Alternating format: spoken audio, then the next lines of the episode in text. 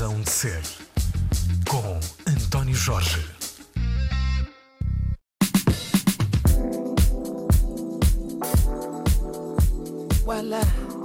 Para todos, bom dia, bem-vindos a mais uma edição da Razão de Ser na Antena 3. Este programa, como sempre, cada episódio fica disponível em podcast. Hoje vou conversar com Celine Valente, que está a promover um projeto de integração através do som, do vídeo e da imagem junto de algumas instituições que têm a particularidade de trabalharem com, vou dizer, jovens desfavorecidos, apesar desta designação não ser exatamente a correta e eventualmente até injusta. Celine, muito obrigado por teres aceitado o convite. Obrigada. Como é que se chama o teu projeto?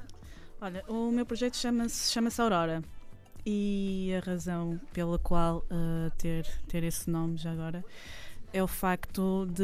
Um, o próprio significado do nome é o nome é o renascimento, é, é, a alteração do ser. E aqui o que é que eu proponho é com estas oficinas possam se abrir novas janelas. Aqui são oficinas artísticas, a, a rádio, o vídeo, a representação, o DJ.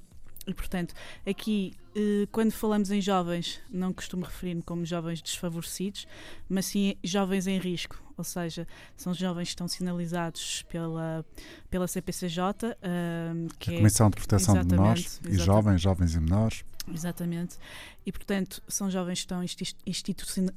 institucionalizados. Esta palavra é muito difícil de dizer. É um bocadinho. Um, e então, uh, infelizmente, tendo em conta que as famílias não têm a possibilidade de dar as melhores condições, eles estão, eles estão nessas instituições. E quais são as instituições com quem estás a trabalhar? Sim, um, como o nosso investidor uh, social é Gaia, porque isto é um projeto que é financiado. Gaia, autarquia? Exatamente. Uh, é um projeto financiado pelo Portugal 2020 e tem como investidor então o município de Gaia.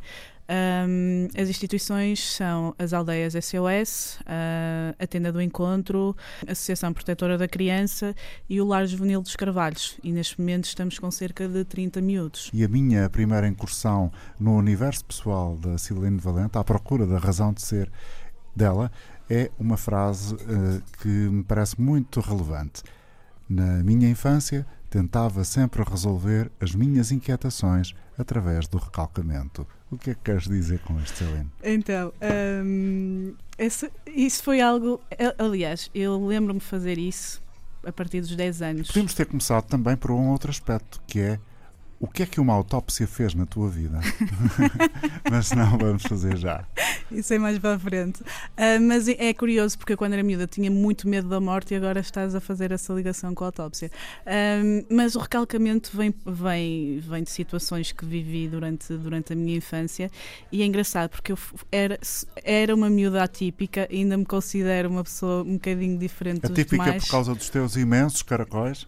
Uh, não, nessa altura não valorizava muito, muito os caracóis, mas, mas fazia muitas introspeções, estava sempre. Eras a, muito contemplativa de era, ti própria. Era muito de mim própria, muito do universo. Eu queria ser astrónoma também e pensava sempre o que é que poderia existir para além, para além de, da nossa própria vida e da nossa existência.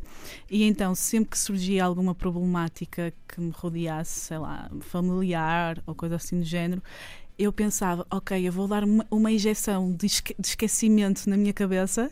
Uau!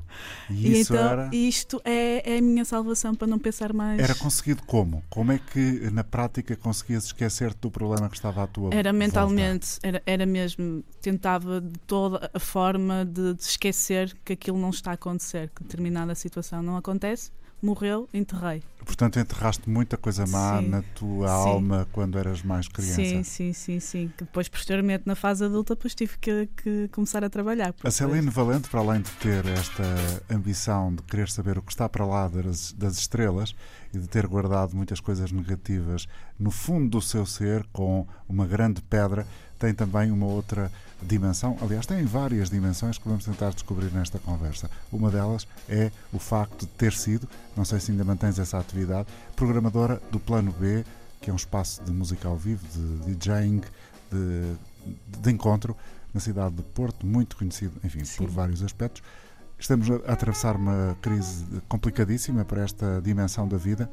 Uh, como é que tu tens ultrapassado essa ausência de plano B? Bem, eu nem sei neste momento qual é a minha posição no plano B, nem, nem no geral. Uh, que nós que fazemos parte da, da equipa, eu e os demais, uh, as demais pessoas que trabalham lá, estamos numa situação bastante complicada, não é? tendo em conta o contexto da, da, pandemia e infelizmente estivemos numa altura que estávamos para abrir, mas depois com estas regras de, de fazer o confinamento a partir da uma da tarde, então aí inviabilizou completamente a abertura, a abertura de espaço.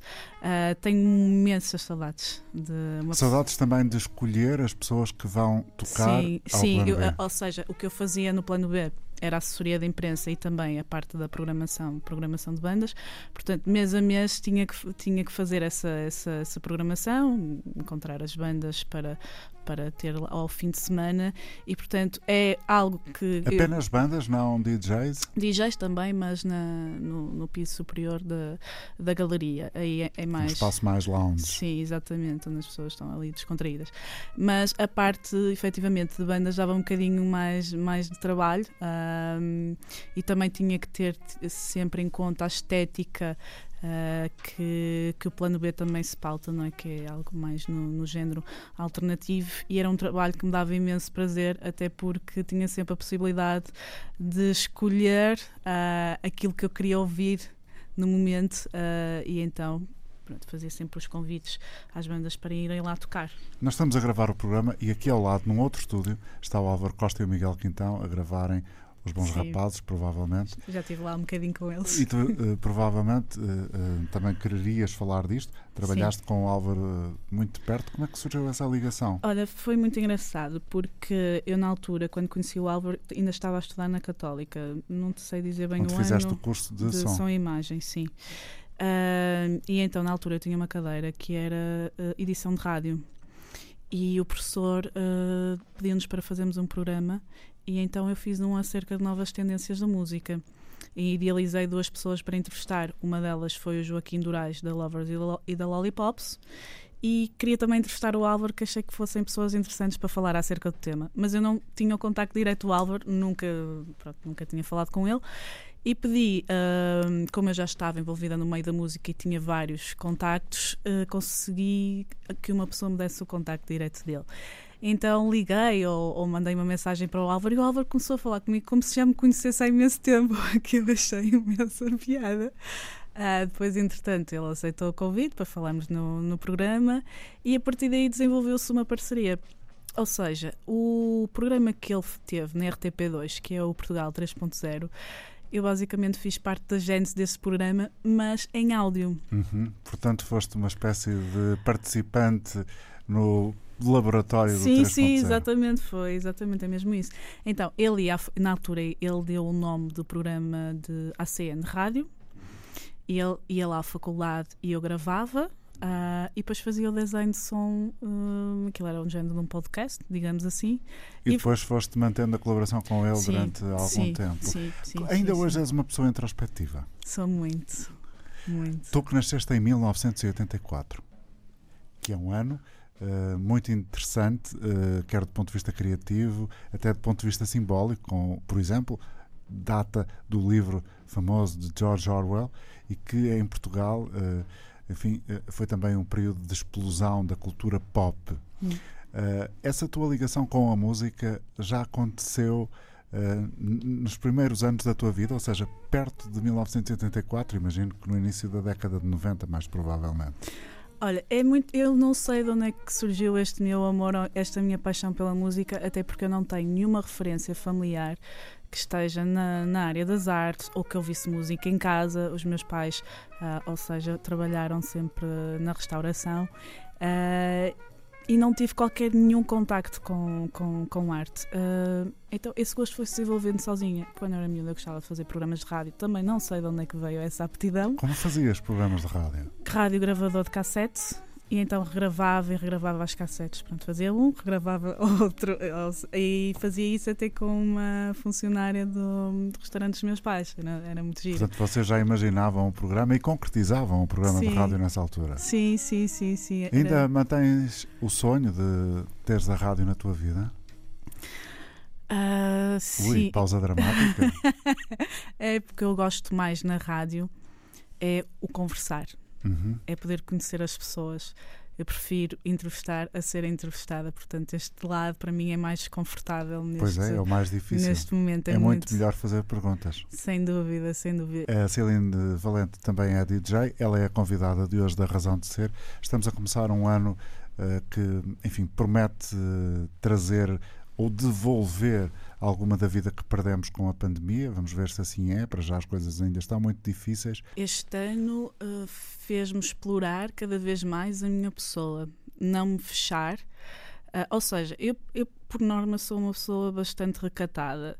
É curioso eu estar numa área da comunicação e gostar muito de conversar com pessoas, no entanto, na, na minha vida, ou, ou, então ser uma pessoa muito social, trabalho no plano B, tenho que tenho que comunicar com muitas pessoas, já fiz muito jornalismo musical, isso também implica. Eu acho que naturalmente eu tenho uma simpatia que as pessoas gostam e, e sentem-se próximas. Bom, e provavelmente está aí também a explicação para o facto de teres agora este projeto de dimensão social também. e ele estar a ter sucesso, não é? Sim, e para além de que eu adoro desafios. Eu gosto, para mim, eu não me importo de acabar com um projeto e começar com outro. E se fosse possível, estaria sempre nesta, nesta roda viva. Um, Mas este ano então fez-te obrigar? Uh, ou seja, não, este ano não me obrigou porque isto é um processo de que começou mais ou menos há dois anos atrás. Mas ou seja, de autoconhecimento. Sim, de autoconhecimento. E desculpa-me porque eu estou particularmente falador e estou a interromper-te é muitas, muitas vezes. Mas isso é bom. Uh, então, eu sempre tive curiosidade uh, pela. por sei lá, algumas pessoas podem achar estes, estes temas um bocadinho esotéricos, não é? E, mas para mim eu remeto mais para, para o campo da, da espiritualidade. Um, as energias, eu sou uma pessoa muito, muito sensível às energias das pessoas, ou seja, epá, eu consigo sentir se aquela pessoa tem boa ou má energia, se não tiver uma energia muito favorável, eu afasto. Pronto, ok. Não sei se isso toda. Se... E consegue-se explicar como é que defines essa energia? É uma coisa que sentes no discurso das pessoas, na atitude, uh, não, na, na body language, já na linguagem é, se calhar corporal. mais na body language e no próprio semblante. Eu nem preciso muito que as pessoas falem.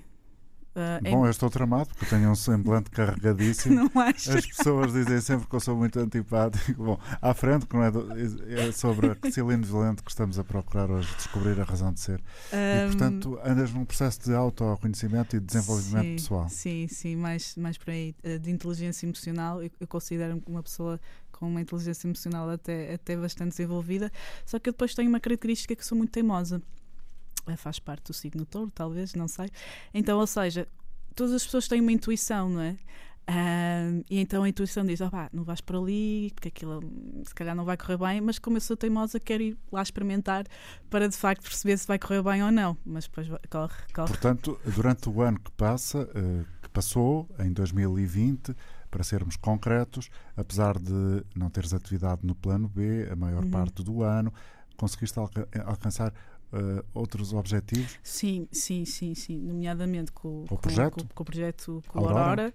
Uh, depois voltei novamente às entrevistas que já não fazia há imenso tempo, um, que foi através do, do Instagram e, e através do, do, do Instagram do, do, Plano B, que convidei várias pessoas, várias personalidades, nomeadamente mais na, na área da música, para conversarmos e, e de certa forma para me fazer companhia também eu a fazer companhia a mim mesma e também para as outras pessoas que, que tivessem a assistir. E, e fiquei muito surpreendida com o resultado das conversas, para já, porque pode estar ali a conversar uma hora ou que seja, porque eu fiz muitas entrevistas a, a músicos, e, mas o espaço era muito reduzido 15 minutos, ou seja, era muito. Não dá para conhecer não, não dá, a pessoa. Exatamente, tinhas que falar especificamente do lançamento de um álbum ou de um concerto, etc. etc. Pronto, era um, um não formato... era uma razão de ser. Não, era um formato muito reduzido ali podias explorar o que quisesses e, e as pessoas, não sei se era pelo facto de estarem em casa ou eu própria também proporcionar esse, esse momento, elas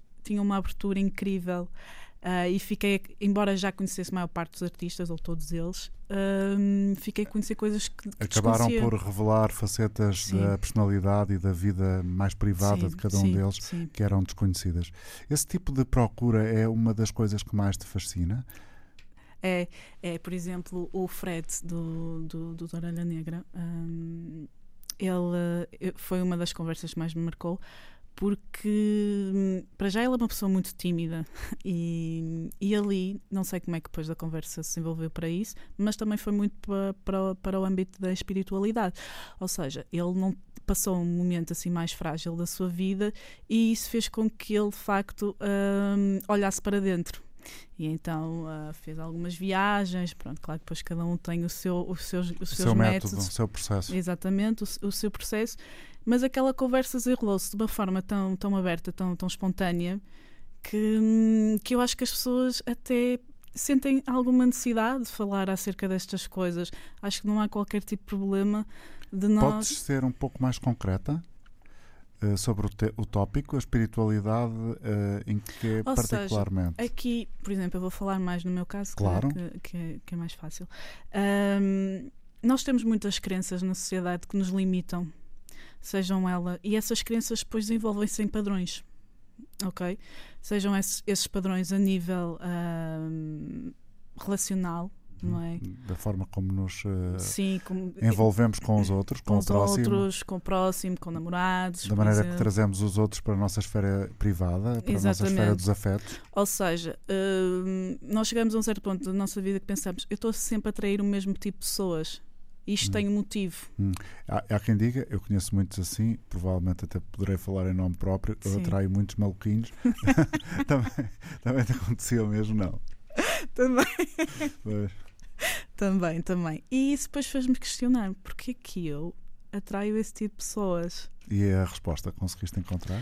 Consigo encontrar, sim, isto tem muito a ver também com as nossas vivências de infância, ou seja, a, a- a- nossa vivência familiar ou o nosso contexto familiar é a nossa base para tudo. É a nossa construção. é a nossa construção. Portanto, se nós ao longo dessa, dessa base vamos tendo exemplos de vida daquela forma, depois a tendência natural é nós replicarmos. Hum? Temos dificuldade em sair daquilo que conhecemos. Exatamente, exatamente. E, e para nós, depois, se sairmos, mesmo que seja algo que seja mau para nós, é muito difícil porque depois torna-se desconfortável. Bom, deixa-me imaginar este cenário e vais Sim. confirmar se é o teu ou se é apenas um cenário. Imagino a Céline, com 5 anos, regressada de França, onde nasceu, a vir morar para Valdecambra com os pais, onde estes montaram um restaurante que Sim. acabou por ter muito sucesso e onde tu foste escravizada durante a infância, não é verdade? Trabalhaste bastante a ajudar os teus pais Sim, sim. e, e se calhar mais do que o que devias e o que gostarias. Ah, e os teus pais acabavam sempre por eh, ser uma porta de apoio, um ombro amigo para muitas pessoas ali à volta. E essa ah, necessidade que eles tinham, ou hum, realidade que eles tinham, de ter muita gente a pedir-lhes ajuda e eles a ajudarem ah, e não quererem magoar o próximo, também ah, de alguma forma marcou a tua personalidade e é assim que tu és? E por isso atrás aqueles que têm não, mais não, necessidades? Não, não, não, não é esse, não é esse, não é esse motivo. Ahm, ou seja, ah, não me senti escravizada. Ponto. Claro, Depois era os meus pais, meus pais vão ouvir isto. não. Ahm, aliás, eu acho que o facto de ter trabalhado tão nova eh, fez-me bem. Muito honestamente, quando era miúda não entendia porque queria brincar, é natural, não é? Ah, e comecei a trabalhar desde muito jovem, com, com 8 anos, mas já recebia uma mesada e fui juntando um dinheirinho e até à faculdade fui trabalhando assim de forma, assim de forma muito, muito regular. Ah, e eu acho que isso me trouxe uma bagagem que, que hoje em dia muita gente não tem. Portanto, eu não tenho medo do trabalho, eu não tenho medo traba- de ter que trabalhar as horas que forem necessárias para ter que al- alcançar. Aliás, eu até faço as coisas num processo muito rápido. Eu quero alcançar, por exemplo, imagina agora com a Aurora. Eu não, não sou da área social, eu não, não tinha conhecimento de fazer candidaturas, zero, eu sou da área das artes. No entanto, eu meti na cabeça, ok, eu tenho que fazer isto e vou conseguir. Eu sabia que ia conseguir. Ponto. E fizeste e conseguiste. E agora já Exatamente. queres dar o salto para o outro lado. Está feito, Sim, está al- alcançado esse objetivo. Este objetivo está alcançado durante um período de três anos, vai, ainda tenho que ficar aqui durante três anos. Mas, pronto, mas falando, do- falando do- dos meus pais, Não, ah, e dessa atração? De, porque é que Sim. nós atraímos, eventualmente, pessoas com determinadas características? por- dar- foi, foi o trigger, no teu Certo. caso, que te fez despertar Sim, essa imagina, coisa de se- querer autoconhecer-te melhor? Pronto, imagina. ah, até, bom, nunca tive assim um, um, relacionamento em termos amorosos muito, muito, muito, muito estável ou, ou muito, muito prolongado. fixo ou muito prolongado, não é? Um, e não é por me considerar uma pessoa menor ou qualquer coisa assim do género. Uh, no entanto, eu vou-te dar um exemplo, e não quer dizer que, que corresponda aqui à, à minha realidade, mas este é o mais comum. Imagina que o teu pai e a tua mãe não têm uma relação propriamente saudável. Uhum, okay? Muito comum que é muito comum isso acontecer. Pronto.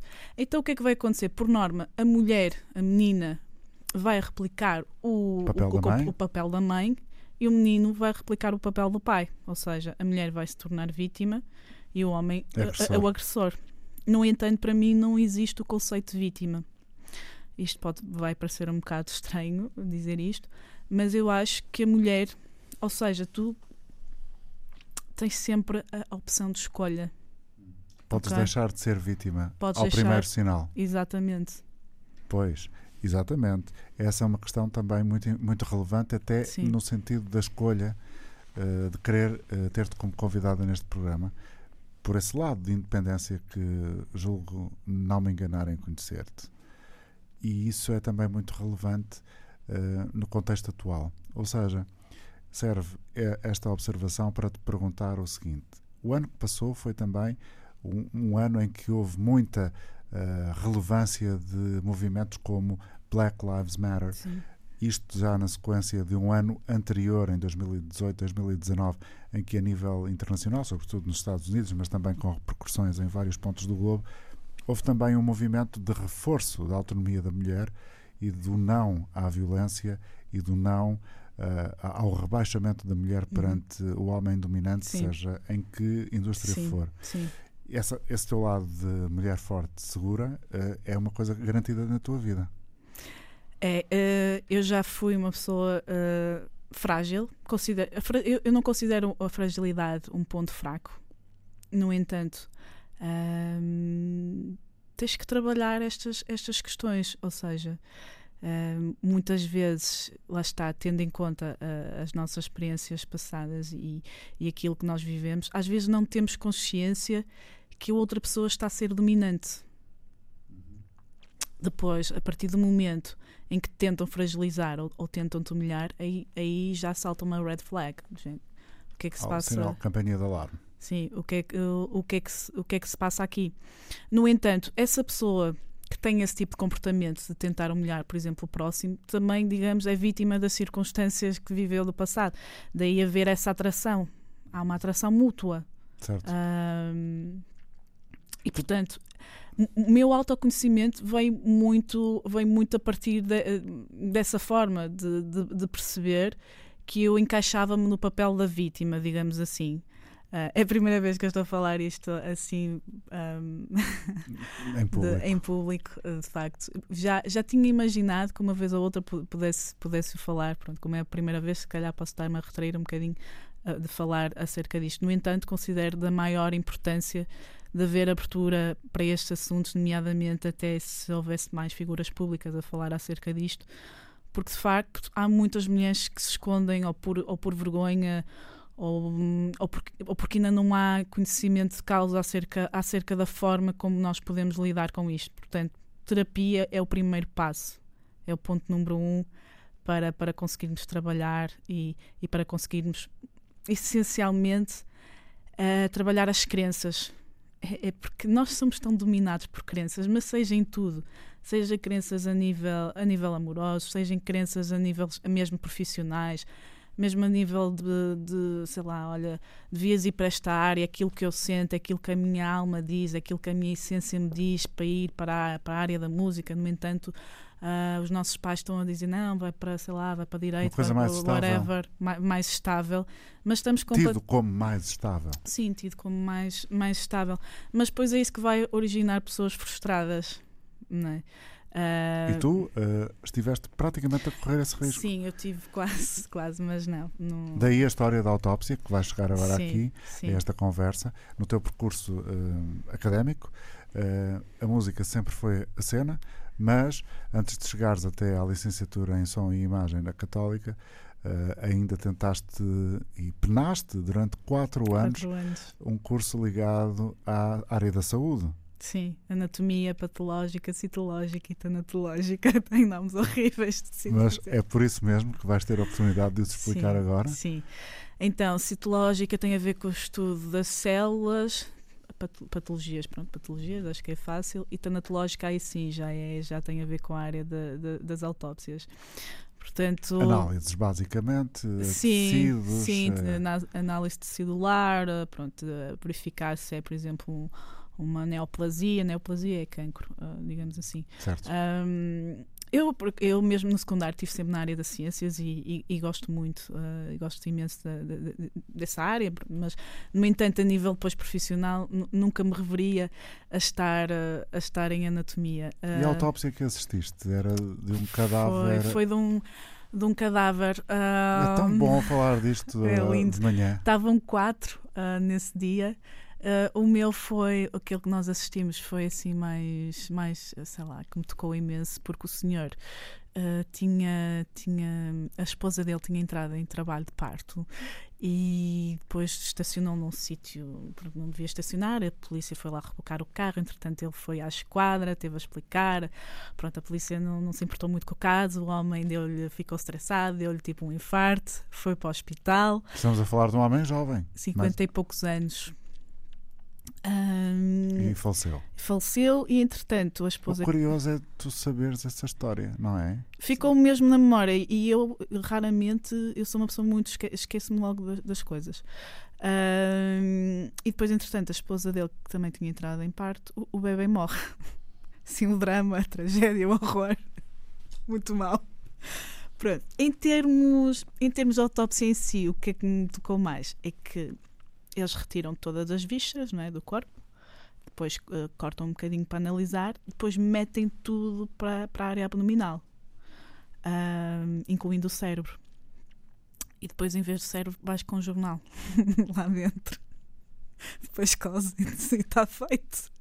Não há dignidade no processo. É muito mal.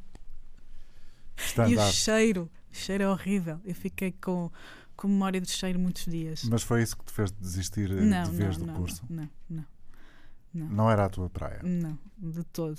De todo. Era incapaz de, de fazer aquele Tu gostas muito de conversar. gosto de conversar com pessoas, com algumas pessoas. Que têm que ter eh, que tipo de características para serem suficientemente eh, atraentes? Epá, tem que ser um bocadinho parecidas comigo.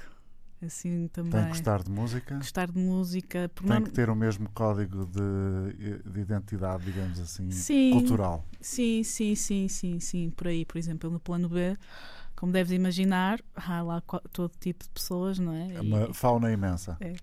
E por norma as pessoas depois já estão assim num, num estado um bocadinho mais. Sim, hum, very typical. sim. Estado normal da noite. Exatamente, e eu não tenho paciência.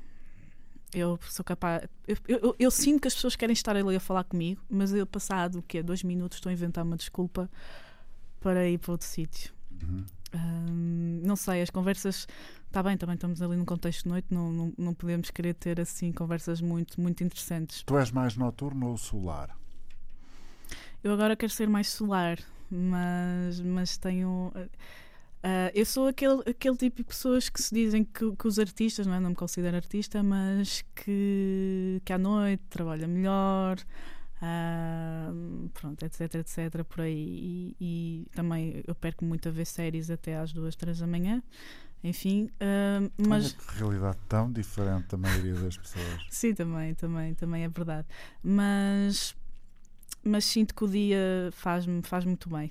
O que é que sentes que tens feito junto dos jovens com quem trabalhas no projeto Aurora? Ou seja, os tais jovens que estão institucionalizados, ou seja, jovens que por alguma razão estão eh, ao cargo de instituições e não no seio das famílias onde biologicamente pertencem. Então, eu. hum, o facto de estar com jovens por, por si já, já é um desafio enorme, não é? Até porque eu, durante, durante a minha fase de infância e mesmo adolescência, fui mesmo contactando mais com, a- com adultos do que propriamente com Sempre jovens. com mais velhos. Exatamente. Portanto, para mim é, é, um, é um desafio quase. hum, mas sei de lidar, eu lido com eles de igual forma como se lidasse com outra, com outra pessoa qualquer. São adultos, no teu ponto de vista.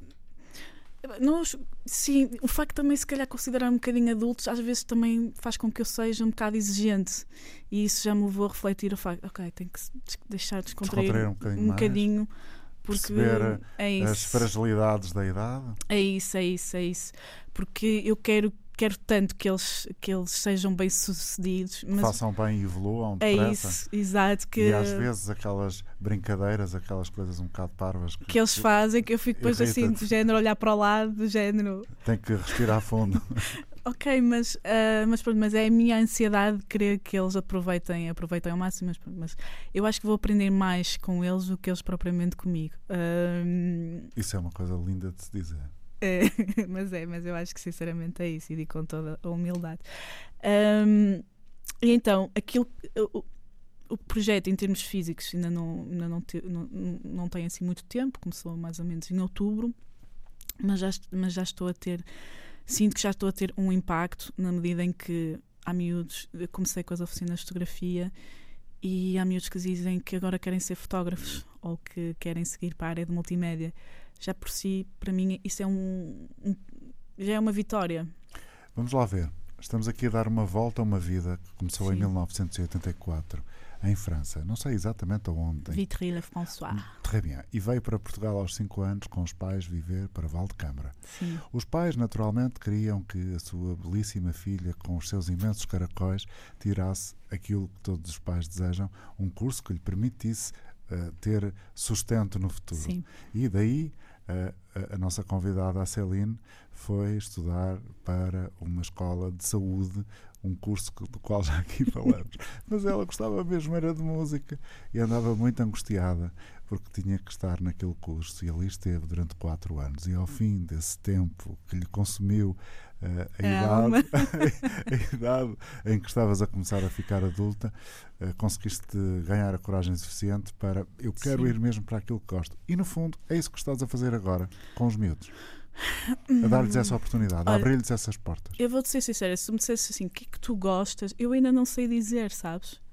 Ou, ou, O que é que tu queres? ou o que é que tu Ou queres aquela da pergunta vida? Ah, magnífica, exato, aquela pergunta pá, eu acho magnífica das pergunta entrevistas de horrível. emprego. Como é que se vê daqui a 5 anos e daqui a Eu, 10? eu- já, me- já me fizeram essa, essa pergunta e até Não é entrevista de emprego? sim, e eu disse não, eu, eu disse mesmo à pessoa, essa pergunta é ridícula. Claro, a gente sabe lá que isso vai acontecer amanhã. Exatamente. Mas há pessoas que têm coisas muito claras e concretas na cabeça. É, é também interessante perceber que existe essa, essa realidade, sabes?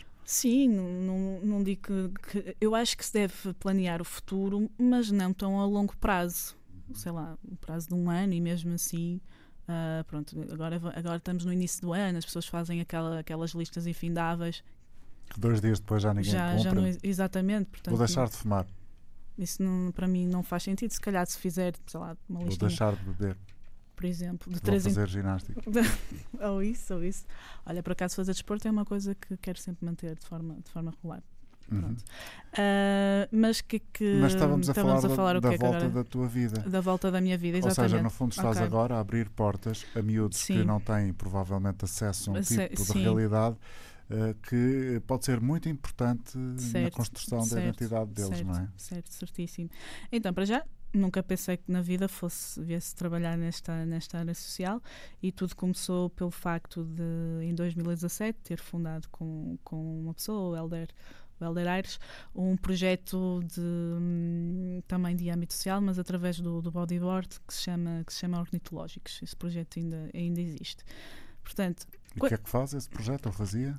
Faz. é, eh, é através do bodyboard faz, faz também Integração. faz in- integração social pronto e, e- e é um projeto b- bem muito bem muito bem sucedido em Vila de Conto Ahm, e então o primeiro contacto que eu tive com os miúdos foi foi super impactante para mim porque eu percebi com tão pouco podes dar tanto e como são miúdos que não estão habituados a ter muita coisa para nós, sei lá, proporcionar uma experiência, por exemplo, na altura levei-os a ir a assistir a, a- a vários concertos no, no Mel Marés Vivas e terem a possibilidade de visitar o backstage. Ah, bem, nem para nem para pessoas de, de, contexto não é? Que não estejam nesse nesse contexto mais frágil conseguem aceder a este tipo de experiências mas eu com os meus contactos posso fazer isso.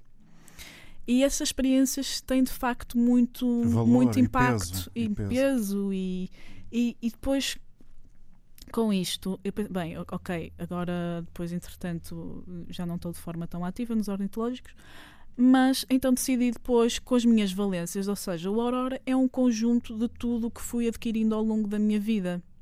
Seja, não, É uma súmula, é um Sim. repositório das tuas experiências profissionais. Sim, exatamente.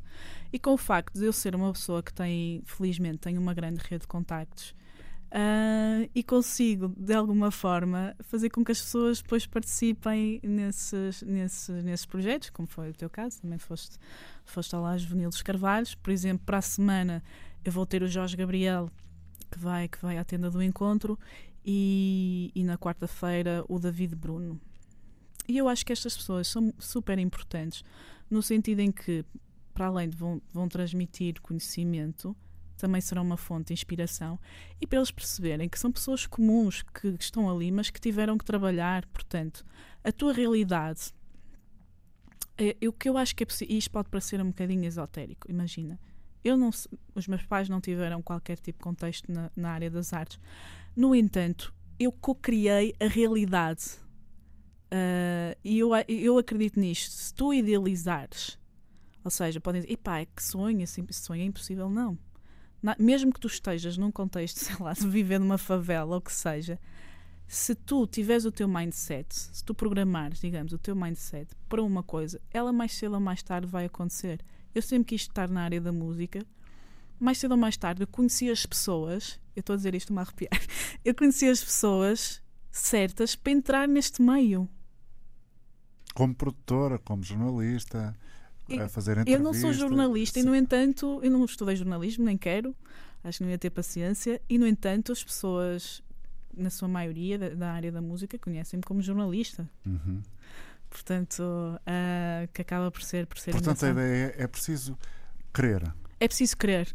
E é isso, no fundo, que eu quero transmitir aos miúdos. Ok, eu estou-vos a dar aqui. Tu a- és, no fundo, o exemplo acabado, assim sendo, daquela eh, velha frase da sabedoria popular: querer é poder. Sim, sim, é mesmo. É mesmo.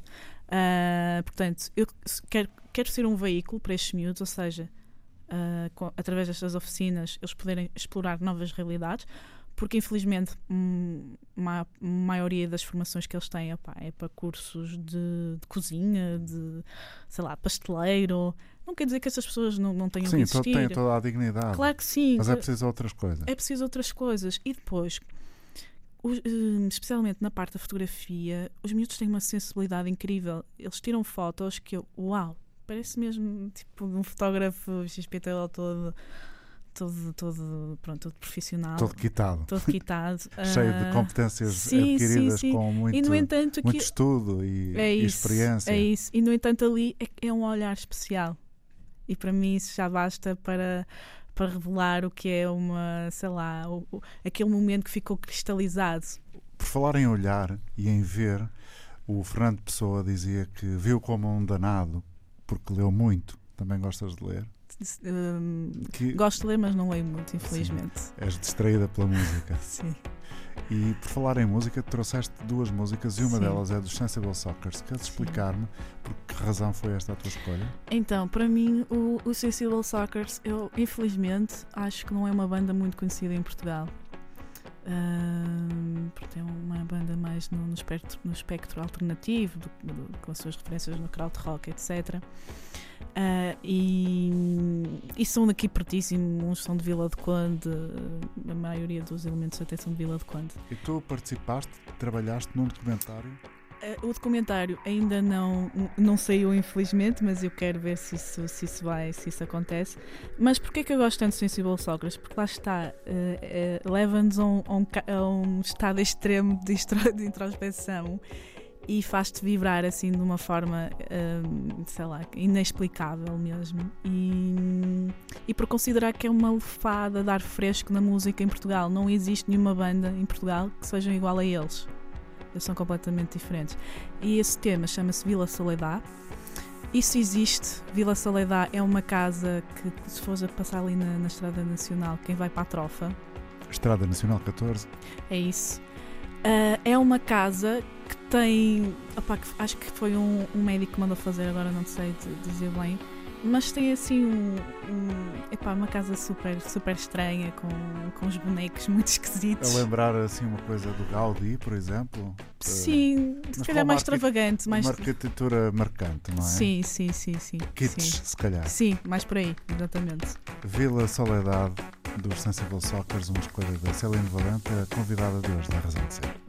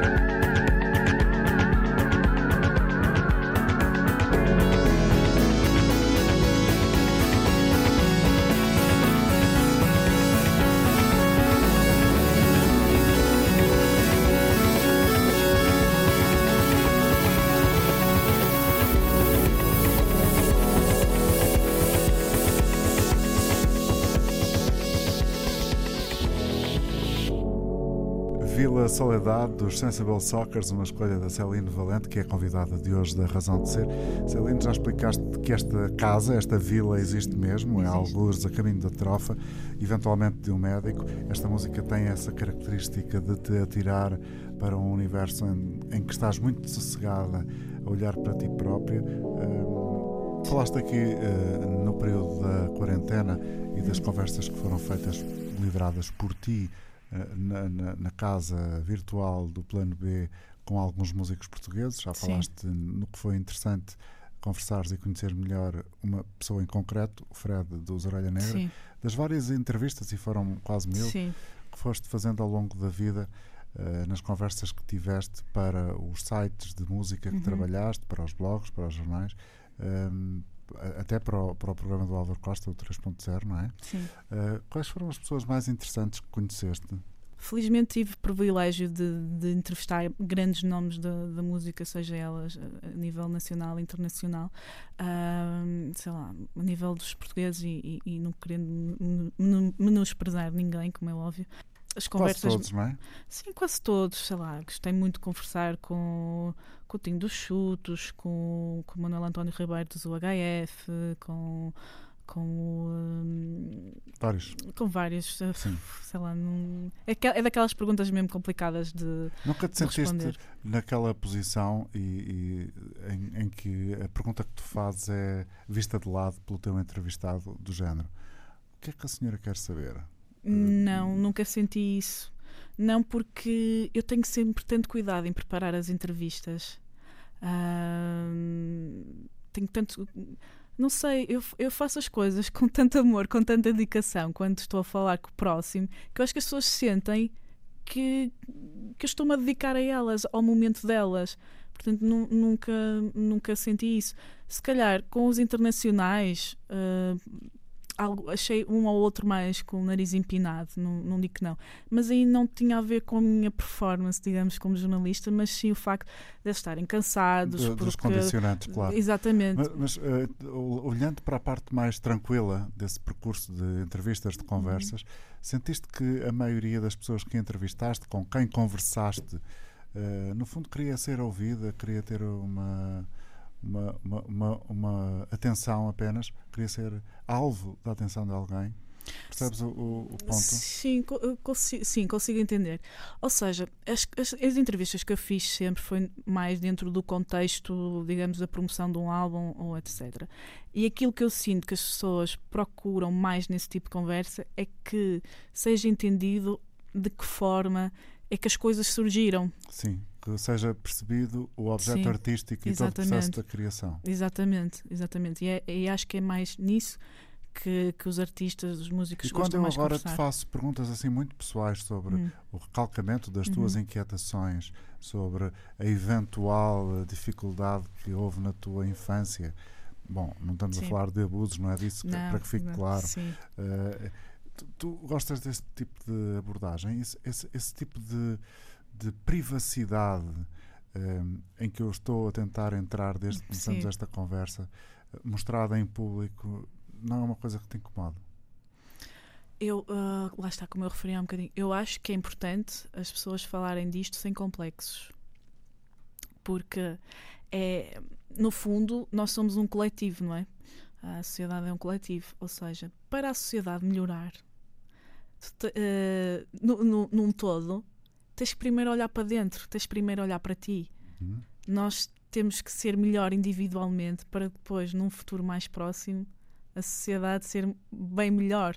Ou seja, não é estar à espera que as condicionantes exteriores alterem para tu teres a desculpa para fazer alguma coisa. Ou ah, estamos no contexto da pandemia, não é? Muita gente vai se queixar, epá, olha, pronto, só por causa disto não tenho trabalho, ou vou voltar aqui em estado depressivo. Epá, é uma condicionante. Procuras a- alcançar um objetivo por outro caminho, é isso? É isso, porque, é assim, És uma empreendedora? Sou, sou. Muito. Desde, desde miúda que me considero empreendedora. A partir do momento que eu tenho um objetivo, eu sei que vou conseguir. Vamos falar de Henry Miller e a Nice Nin. Sim. E depois-me ajeito também. Então, Sim, então. bom, isto porque a Celine Valente, que eu conheço há muitos anos de vista e mais recentemente, mais, por acaso eu te queria perguntar uma, uma coisa, mas deixa mas depois de quero... desligarmos o Sim, microfone. ok. Eh, eh, a, a- a Celine deu-me a saber que eh, eh, gostaste muito de ler literatura erótica. Sim. Não é normal, é, é muito normal. O que é que te Bom, motivou? Lá está, como eu te disse, quando era miúda era assim um bocadinho atípica, não é? Na minha forma de ser. Então, eu não me lembro há quantos anos é que isto foi, mas havia há cinco noites, cinco filmes na RTP2. Sim, magnífico. E aquilo dava assim umas coisas meio esquisitas que não eram propriamente próprias para a minha idade. Uh, e, pá, era, não sei, se tivesse 12, 13 por aí, uhum. ou até menos. Na idade da descoberta, claro. É nessa idade que as coisas sim, sim, sabem sim, melhor. Porque são, enfim, eventualmente proibidas pelos nossos pais. Exatamente. E o que é proibido? É o mais apetecível. Pois é. Uh, e então via, via, via, via esse episódio, não sei o quê, meus pais, como é óbvio, não, não sabiam, estavam a dormir. Uh, depois, ou seja, esse, digamos, essa componente erótica uh, sempre, sempre me acompanhou ao longo da vida, mesmo, mesmo eu sem saber o que é que significava. Ok?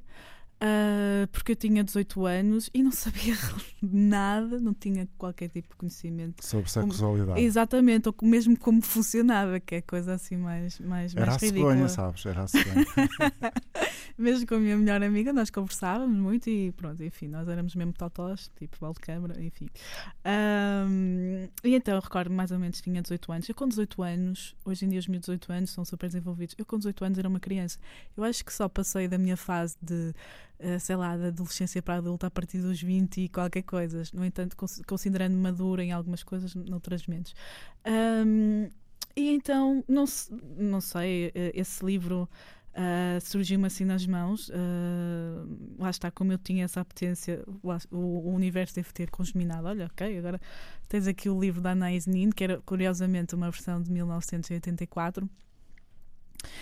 E ela teve um envolvimento com, com Harry Miller um, e ela é uma mulher extraordinária, completamente fora da época. Hoje em dia seria completamente for, fora da época. Ela tem lá contos que são, são muito pesados. É, isso é muito curioso porque se há uma característica que eu acho que coincide com a tua personalidade é essa. Não é que sejas uma pessoa fora da época, apesar dos teus imensos hum. caracóis, não é nada disso é, é, é, essa tua paixão por aquilo que ainda está para vir. Sim. Como é que se explica isso? Porque tu gostas muito de saber o que é que vai ser a, a próxima tendência na música. Sim. Uh, eu não, eu, eu já, não... já encontraste nas tuas autorreflexões uma explicação para esse gosto por aquilo que, que está para vir? Ou seja, como diriam os outros, pelas tuas saudades do futuro? Eu nunca estou confortável com, com, o presente, ou seja, estou sempre à procura daquilo que, que está a acontecer e eu tenho sempre a necessidade de ser melhor. Não é, não é pelo facto de eu querer ser melhor que o outro. Eu tenho que estar sempre constantemente a superar-me. Um, e, e, eu não gosto do marasmo. Faz-me confusão, faz-me espécie. Um, mas voltando um bocadinho para a Anaïs Nin, porque acho que. E o facto daquela conversa que nós tivemos inicialmente, da mulher certo. e tudo mais, a Anaïs Nin foi uma mulher extraordinária, fora da época, retratava a, a, a, a sexualidade, o, o erotismo de uma, de uma, forma tão, tão intensa, tão, tão humana, hum, nada brejeira, não é? Que muitas vezes a sexualidade é remetida para esse, para um para patamar lado. sim, sim. um bocadinho sim. pouco valorizado. Sim, exatamente. Uh, e portanto, isso de certa forma, mas no entanto, ela era era uma mulher, digamos, existe um, um, um conceito que é mulheres que amam demais. Ou seja, acabam por se desvalorizar um bocado pelo, pelo homem, digamos, hum. digamos assim. Anulam-se. Anulam-se, é isso. Um, e, e notava-se muito, muito sofrimento nela, embora ela tivesse uma capacidade, uma inteligência extraordinária uh, e tudo mais. Um, e agora... Essa é uma coisa extraordinária, sabes? Que, que é uh, quando se lê seja pelo autor, seja pelas personagens dos livros que estamos a ler, uh, muitas vezes conseguimos fazer amigos de épocas de séculos sim, diferentes. Sim, ela, ela nasceu no, no início dos anos 1900, uhum. por aí. E, portanto, nós conseguimos construir uma amizade sim. com os autores e com os livros uh, que é nossa. Sim. E não, não sei se se pode explicar, eu não, não sei se consegues fazer isso. E, e, e daqueles, daquelas personagens, daqueles autores, é como se fizessem parte da nossa uh, relação de afetividade. Sim, sim, é, quer dizer, a, construção que eu fiz dela, não, sei se se, se, é, reali se é realidade é ou não, claro, não é? Claro. Uh, há muitas coisas que nós lemos que vemos que ressoam em nós, portanto, ou seja, são um espelho daquilo que nós somos. Estamos a ser espelho daquilo. É porque qualquer coisa nós não, não, não temos assim muito bem resolvida, se calhar depois não, não íamos deixar que, essa, que, que isso no, que, nos, que nos afetasse. Obrigado, Celine Valente. Esta emissão fica, como sempre, disponível em podcast. Bom fim de semana.